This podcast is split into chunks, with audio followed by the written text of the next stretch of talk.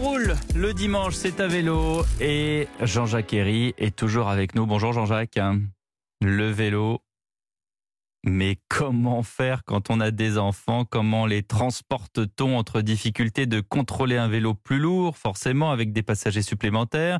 Peur aussi, ça peut se comprendre, de, se risquer avec euh, euh, sa progéniture sur la chaussée. Eh bien, il se trouve qu'il y a quand même un certain nombre de euh, solutions. Jean-Jacques, l'offre des constructeurs explose. Elle a été multipliée, multipliée pardon, par 7 pour faire face à une demande de plus en plus forte.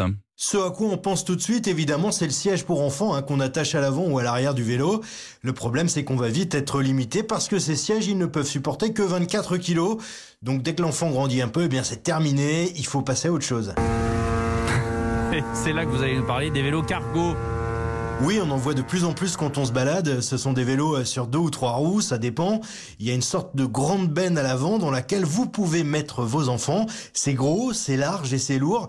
Mais c'est le choix qu'a fait Jérémy pour emmener ses deux enfants tous les jours à l'école à Lyon. Il nous explique pourquoi. J'ai fait euh, le siège sur le vélo. Après, j'ai rajouté une remorque derrière quand on a eu le deuxième. Et le fait d'avoir une remorque dans cette situation-là, j'avais surtout peur de la voiture qui oublie de freiner derrière moi et qui nous écrase. Du coup, j'ai pas fait ça très longtemps d'ailleurs. Quelques mois, j'ai même pas dû faire un an avec. Et finalement, j'ai choisi le vélo cargo pour une bonne raison, c'est qu'il hum, permet d'installer une capote et du coup, les enfants sont protégés de la pluie lorsqu'il pleut. Et moi, le vélo, c'est tous les jours quel que soit le temps. Quand il pleut, je suis le seul à me mouiller et euh, aujourd'hui, ils font la tête quand c'est maman qui les récupère en voiture à l'école et que c'est pas papa avec le vélo. Mais visiblement, lorsque l'on fait ce choix de mettre les enfants à l'avant avec ce type de vélo, eh bien, c'est plus compliqué à manœuvrer qu'un vélo classique et puis il y a un effet brouette quand la benne est vide et ça secoue un peu.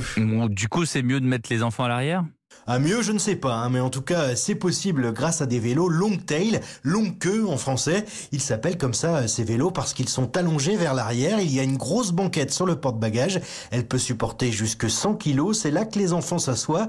Et à écouter Jean-Baptiste qui lui aussi utilise quotidiennement sa monture, c'est le bonheur d'avoir les enfants derrière, ça reste une fois qu'on est sur le vélo comme un vélo standard en fait. Et donc du coup, ça nous permet de tourner à droite, à gauche, euh, de passer des petits chemins euh, sereinement. Et à l'arrière, il y a un porte-bagages avec de part et d'autre des barres qui sont parallèles à l'assise, un petit peu plus haute. Et donc les enfants, en fait, ils enjambent, ils sont à califourchon sur le porte-bagages et ils s'accrochent avec la main droite sur la barre de droite et avec la main gauche sur la barre de gauche. Il y a un garde-boue qui est intégral, ce qui fait que les enfants peuvent pas mettre les pieds dans les rayons du vélo. C'est assez stable. Hein. On n'a jamais été inquiété par ça. Hein. Bon, alors du coup, faut mettre ses enfants à l'avant ou à l'arrière, Jean-Jacques? Oula, moi je me garde bien de trancher. Hein. Loïc Simon, animateur des ventes chez Cyclab, d'ailleurs l'a fait pour nous dans son magasin spécialisé dans le vélo de transport à Paris. Pour l'arrière, c'est 9 ventes sur 10. Longtail, aujourd'hui, c'est vraiment le SUV.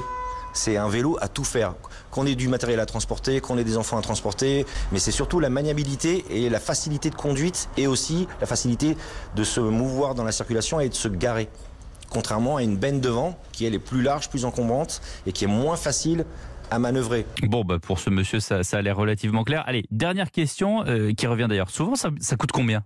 Eh bien, ça coûte cher, Pierre. Hein. Il s'agit de vélos électriques pour la plupart et l'investissement est de 3 à 5 000 euros pour un long tail et de 4 à 7 000 euros pour un vélo avec ben avant. Oui, quand même, c'est le prix d'une voiture ou presque.